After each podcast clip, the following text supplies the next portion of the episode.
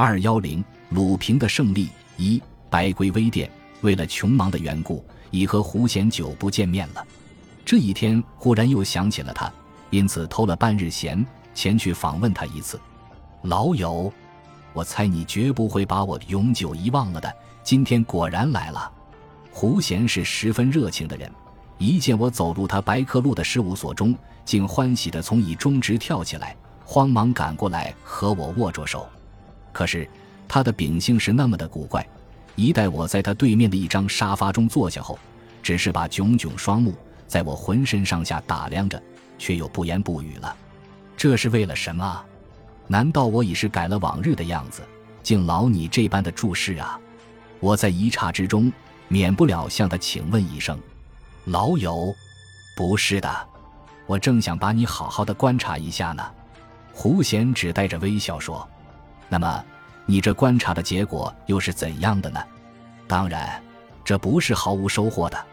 胡贤带着很卖老的神气：“我知道你那位尊夫人这两天大概是回娘家去了。”你今天却是在陆曼丽家中吃的西餐，饭后她却驾了那辆一二九号的小别尔卡送你到这里来。你说我估料的对不对？三日不见，便当刮目相看。想不到你的观察力好到这般，具有如此神妙莫测的一种本领，何不改挂一块“善香天下事”的牌子？不是比你现在所吃的这碗私家侦探饭要强的多了吗？如此说来，我所估料的这几项。居然没有豁边吗？烧边是很通行的一句上海话。当胡贤说时，他那一副神情真是得意到了极点了。没有豁边，我忙应了一句：“不过你究竟凭了什么方法，而能估料得如此精确呢？倘然是别个人，我可要卖一下关子了。但如今在你这位老朋友的面前，却不能不从实说来。哈，你且心着吧。”我知道你是不大会打领结的，每天总由尊夫人给你代打着。为了以示熟手的缘故，却是打得非常鞭实。在这上面，我们一般熟朋友每是艳羡不至的。但关你今天的领结，却是打得松松的，一点都不好看。显见的是你自己所打，而你这位尊夫人大概已是回娘家去了。但为什么不猜她或是有点小样呢？这因为久知你们伉俪情深，如果尊夫人抱有轻样的话。你怎么会有心情前来访我呢？胡贤很起劲说了出来，说的确实有理，但以下的几项，你又从何而估得？您且莫忙，我自会一件件给你说清楚的。你和陆曼丽的那一种交情，又是谁不知道？尊夫人既是回了娘家，你少去一种管束，怎还会不到她那里去走上一趟呢？曼丽最喜吃西餐。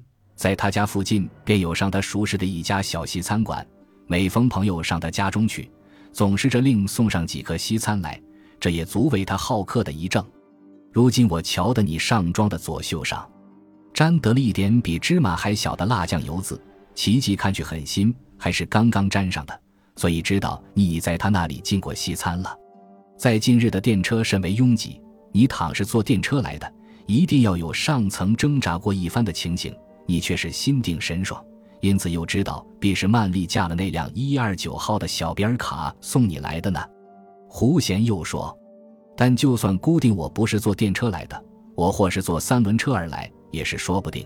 你怎么又不这般猜料呢？”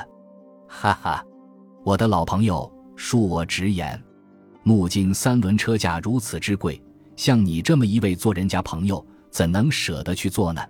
胡贤在笑了。照此而言，简直骂我是个瓜皮鬼，只有电车和白车可坐了。我的一张脸不禁有点红红的。坐白车也得有资格，何况是坐陆曼丽的白车，更非具有艳福不可呢。胡贤竟是和我打足哈哈，随又往下说：“不过你能舍去了这位美人儿，不同去上茶舞，而来访问我这个蹩脚朋友，是我非常感激的。好了，别多说了，我对你。”真佩服到五体投地，只是在这全局中尚有一点猜的不大对，不能不算是败归微店呢。我直至最后方给他一个小小反攻，失败惯了的胡贤不免又目瞪口呆，生怕又来上一个变局呢。